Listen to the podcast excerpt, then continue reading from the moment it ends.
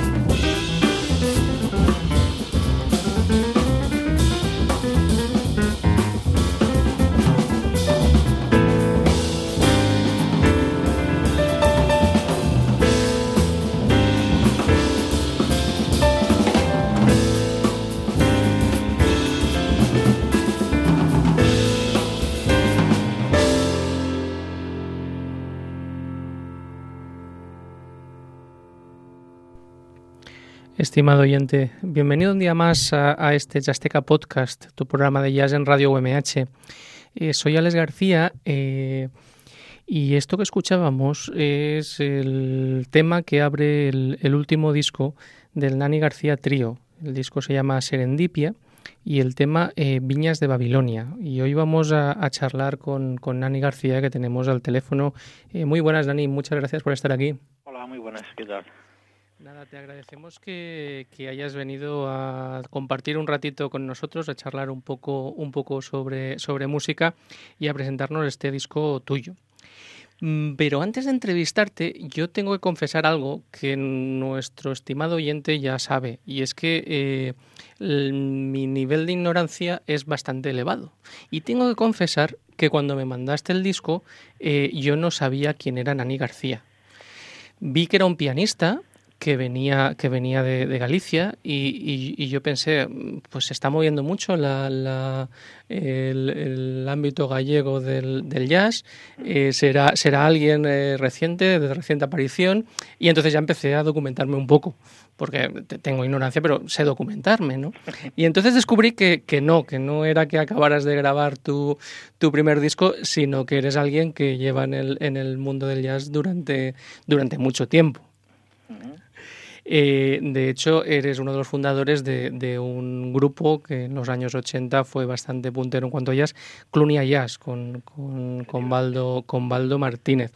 Eh, eh, aquello era principios de los 80. Ah, para, ah, para alguien como yo, que no empecé a aficionarme al jazz hasta un poco más tarde y que no empecé a conocer el jazz español hasta mucho más recientemente, tengo mucha curiosidad por saber cómo era la escena del jazz en aquel momento.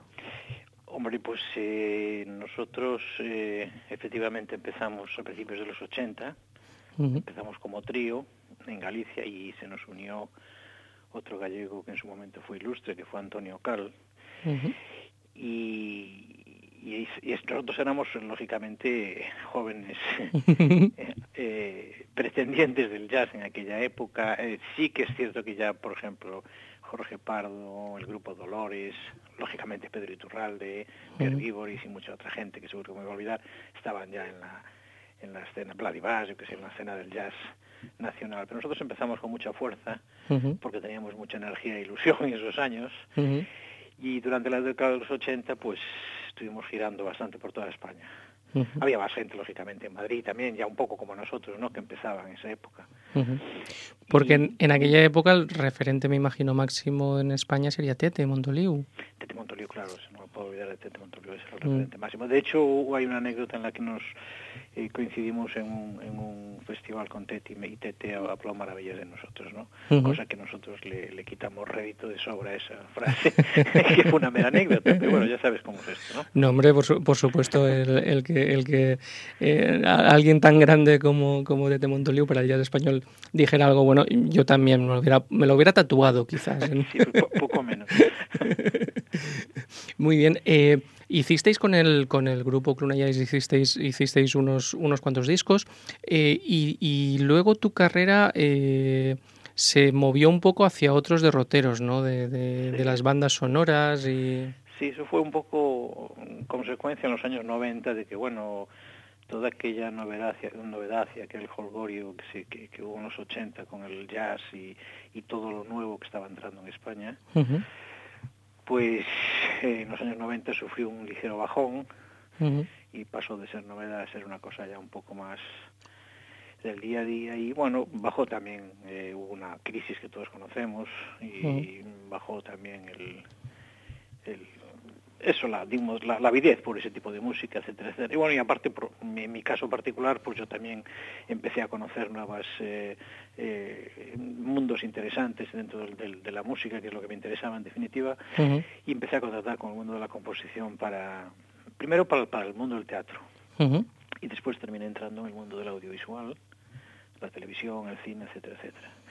Y bueno, no es que dejara el jazz, mucho menos, pero bueno, mm, bajó un poquito de revoluciones posiblemente mi, mi relación con el jazz en esa época. Bueno, dentro del ámbito de, de, las bandas sonoras, eh, decir que, que, has participado en el, en, la en el cortometraje ganador de, del Goya de Arrugas, Eh, también con otros estuviste como estuvisteis nominados. Un largometraje. ah, perdón, perdón. Eh, de, animación, sí, perdón, perdón. Sí, sí, una de las películas, bueno, eh, más premiadas en animación en España y algunas otras sí, sí de, no sé, de forma también casual estoy muy vinculado al mundo de la animación, aunque, aunque yo no sea un especialista, simplemente una casualidad que he sido que hice muchas películas de animación. y, y, desde, desde 2011 aproximadamente eh, estás con un, con un trío eh, de momento estable eh, con el cual habéis sacado dos discos. Sí, efectivamente, este Serendip es nuestro segundo trabajo. Eh, sucede que en los años 80 también, digamos, paralelamente a la actividad que, que tenía con Clunia, pues tenía un trío con el que estuve trabajando bastante tiempo. De hecho, recibimos un galardón por Jazz, en, jazz entre Amigos en aquella época. Y simplemente con la circunstancia que con ese trío no llegamos a grabar. O sea, mm, durante unos cuantos años trabajamos de forma intensiva, pero por, por H o por B, antes era más difícil grabar, acceder al mundo de la grabación que ahora. Sí. Y no grabamos. Entonces esto fue un poquito algo, una espina que yo tenía clavada, ¿no? Volver al, mm, digamos, de forma un poco más eh, enérgica al mundo del jazz y tenía la espina clavada del trío, ¿no? Que es una formación que me encanta, que, me parece una de las grandes aportaciones del jazz en cuanto a tímbrica, ¿no? y, y, así fue que pues hicimos en, dos o tres años que llevamos hicimos ya dos CDs y estamos haciendo ya ahora un par de trabajos más. Eh, cuéntanos quiénes te acompañan en este en esta aventura. Y en esta aventura pues son nuevos compañeros de viaje, son gente más joven que yo, gente de La Coruña, porque una condición que yo establezco a la hora de trabajar de esta forma al principio es un poco eh, una cierta cercanía para poder trabajar las propuestas artísticas de forma un poquito más intensa, ¿no? Porque eh, los tiempos que corren están un poco complicados como para estar desplazados y, y, dedicarle tiempo al trabajo en conjunto, ¿no? O sea, de forma individual es otra cosa, pero si quieres tener un proyecto de, de grupo, pues conviene tener una cierta cercanía y una cierta asiduidad tocando, ¿no? Y así fue que encontré dos personas, que dos músicos que me, acompañan y me encantan, que son es Miguel Cabana en la batería, son músicos locales de La Coruña los dos, y Simón García, un contrabajista. Eh, a Simón García en, en, la foto en la foto que aparece en el disco eh, lo tenéis allí como retirado casi al fondo. una foto anecdótica que nos pareció graciosa. Simón, García es un, es, un, es un gran contrabajista que además es un gran compositor de música para contrabajo dentro del, dentro del colectivo de músicos clásicos, que es una anécdota que poca gente, una anécdota que poca gente conoce y él es, es una, una, persona muy conocida y estoy hablando a nivel mundial casi. Bueno, es cierto que a nivel mundial hay pocos pocos compositores de contrabajo, pero él es uno de ellos. ¿no?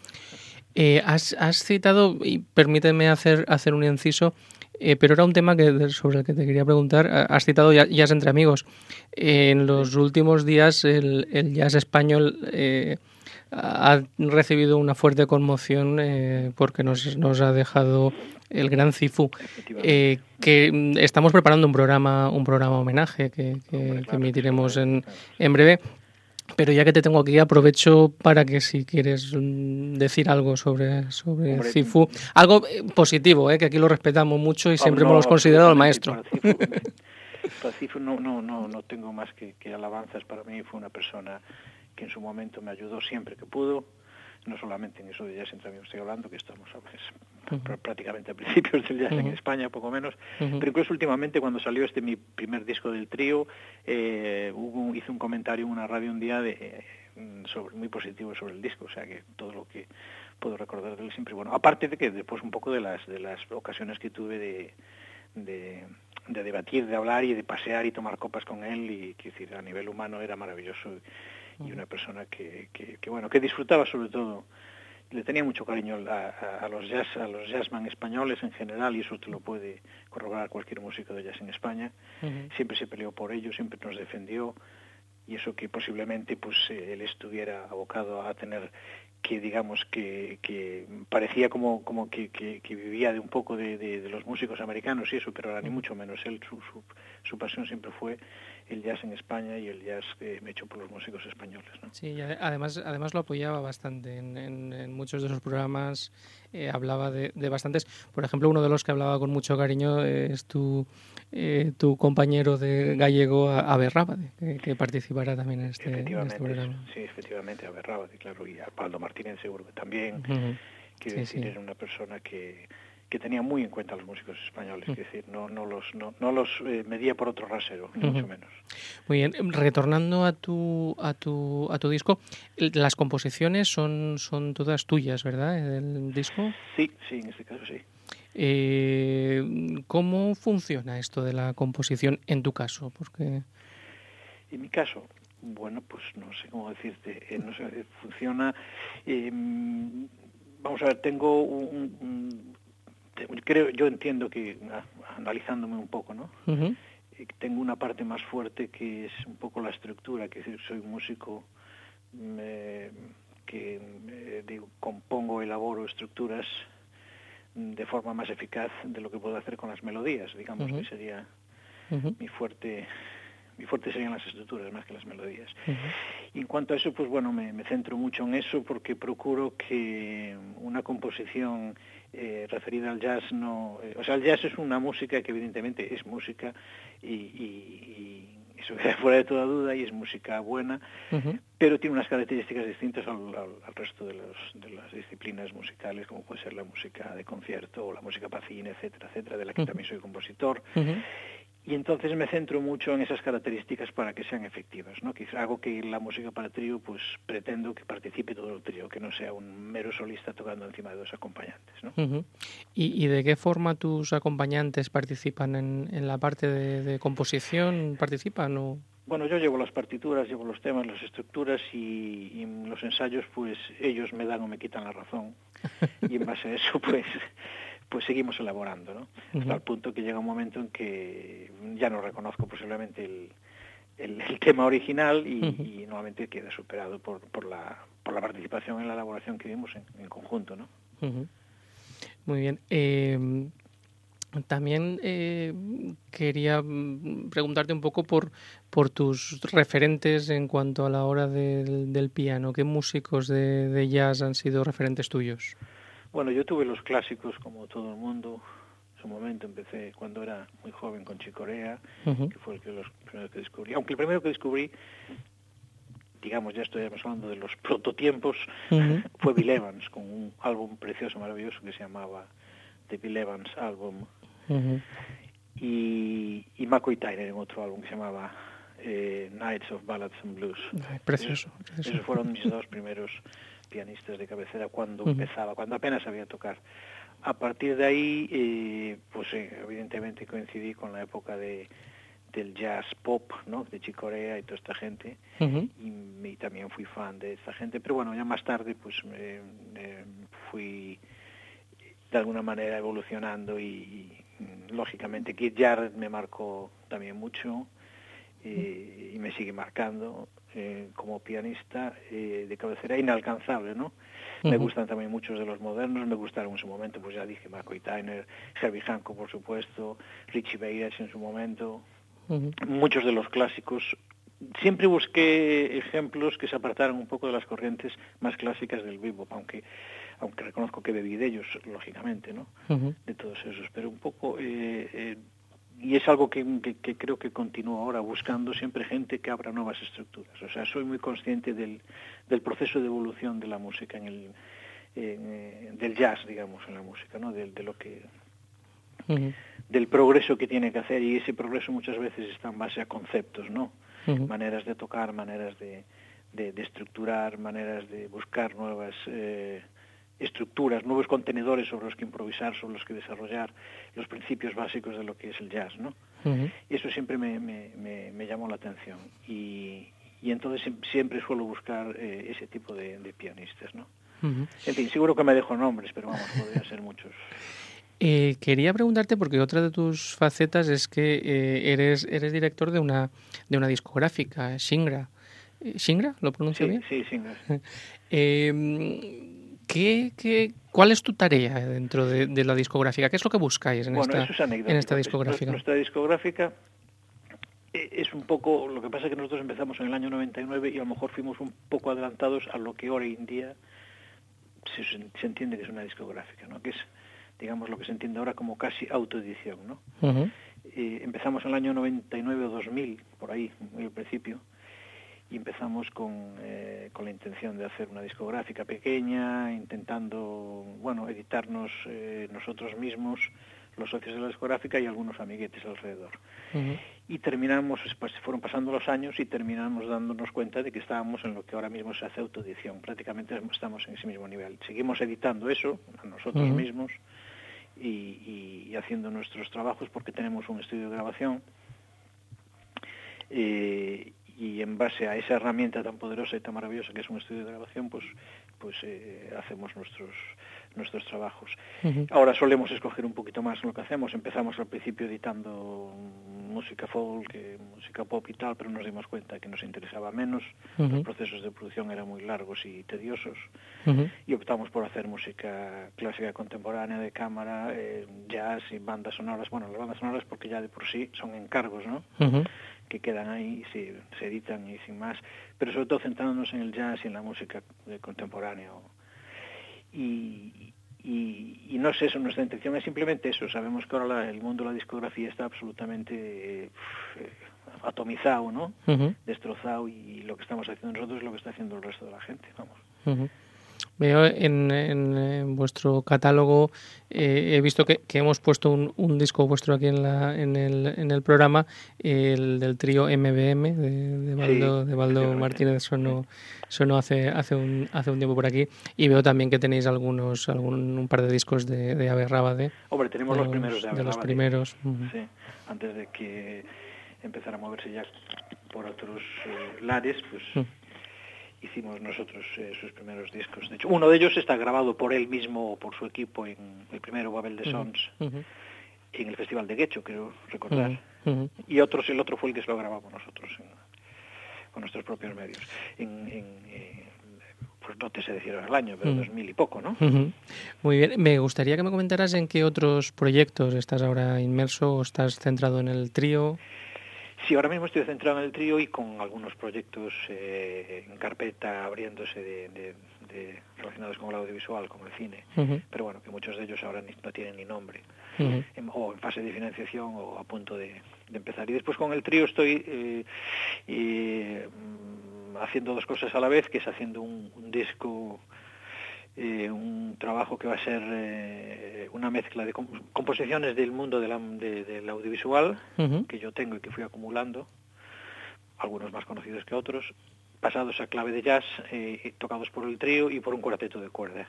Uh -huh. Ese proyecto se llama Cinematoyasía y que espero que a ver si para el año que viene ya lo puedo sacar. Y al mismo tiempo estoy haciendo otro del trío, digamos, de en formato casi clásico, un poco uh -huh. como continuación de este último Serendipia, uh -huh.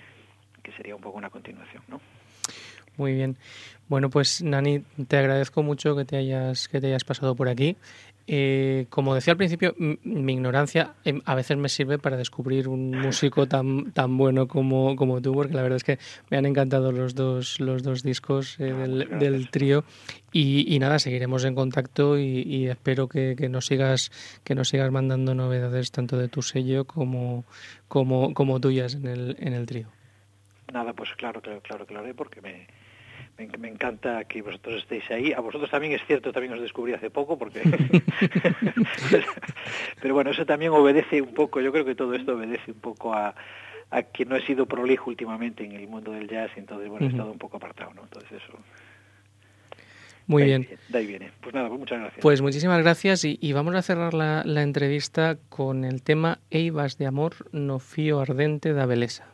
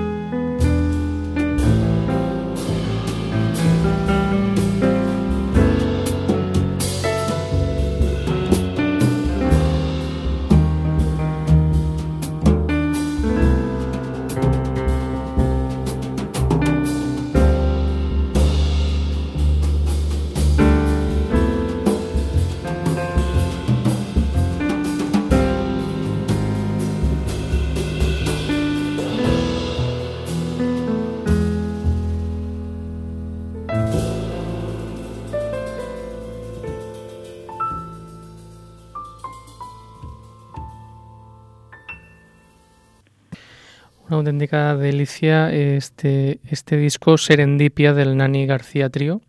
Un, un descubrimiento para mí eh, y que os recomiendo encarecidamente porque realmente es, es un disco sensacional, tanto este como el, como la anterior a, Trío. Bien, para el resto del programa yo había traído músicos, eh, músicos, de, claro, obviamente estamos en un programa de música, lo normal es que traiga músicos, concretamente de un instrumento que se llama piano. Y ha traído pianistas de jazz españoles. Había traído unos pocos, pero la verdad es que estábamos tan a gusto hablando con Nani que se nos ha hecho, se nos ha hecho largo y no sé los que nos van a caber pero independientemente vamos a irlos escuchando. Traía eh, pianistas que, españoles que me gustan mucho.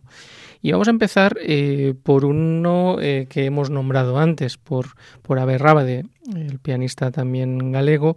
Y vamos a escuchar un, un, un tema de su último disco, Versons, concretamente uno compuesto por Miles Davis. El tema es Solar.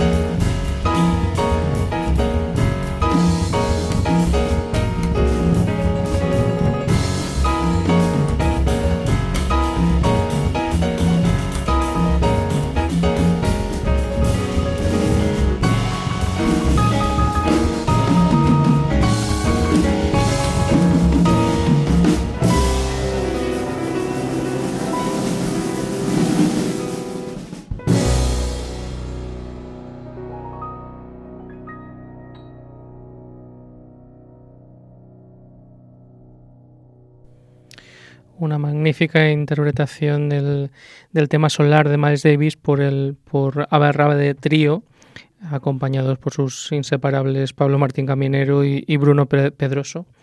Y como decía, uno de los pianistas que, que, más me atrae en el panorama jazzístico español. Y vamos con, otro de, que también nos gusta mucho aquí en Jazzteca eh, y que lo sabéis porque lo hemos traído más de una, en más de una ocasión. Se trata de Marco Mezquida. Eh, ya estuvimos hablando con él, presentando también este este disco en, a piano solo, La Hora Fértil, eh, y vamos a escuchar uno de los temas que hasta ahora no, no habíamos escuchado, Monje mirando al mar.